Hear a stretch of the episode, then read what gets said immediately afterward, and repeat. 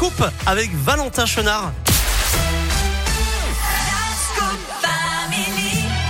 Et ce matin, Valentin, votre choix se porte vers une euh, comédie romantique.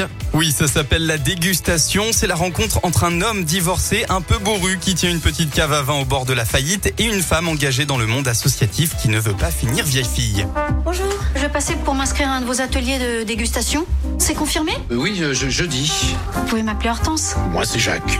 Vous allez la pécho. Ça va pas bien, vous Vous pouvez m'appeler Hortense Moi, c'est Jacques C'est fini, là, oui Jacques, joué par Bernard Campan, va donc initier Hortense, interprétée par Isabelle Carré, à la dégustation de vin. Une dégustation se déroule toujours en trois étapes.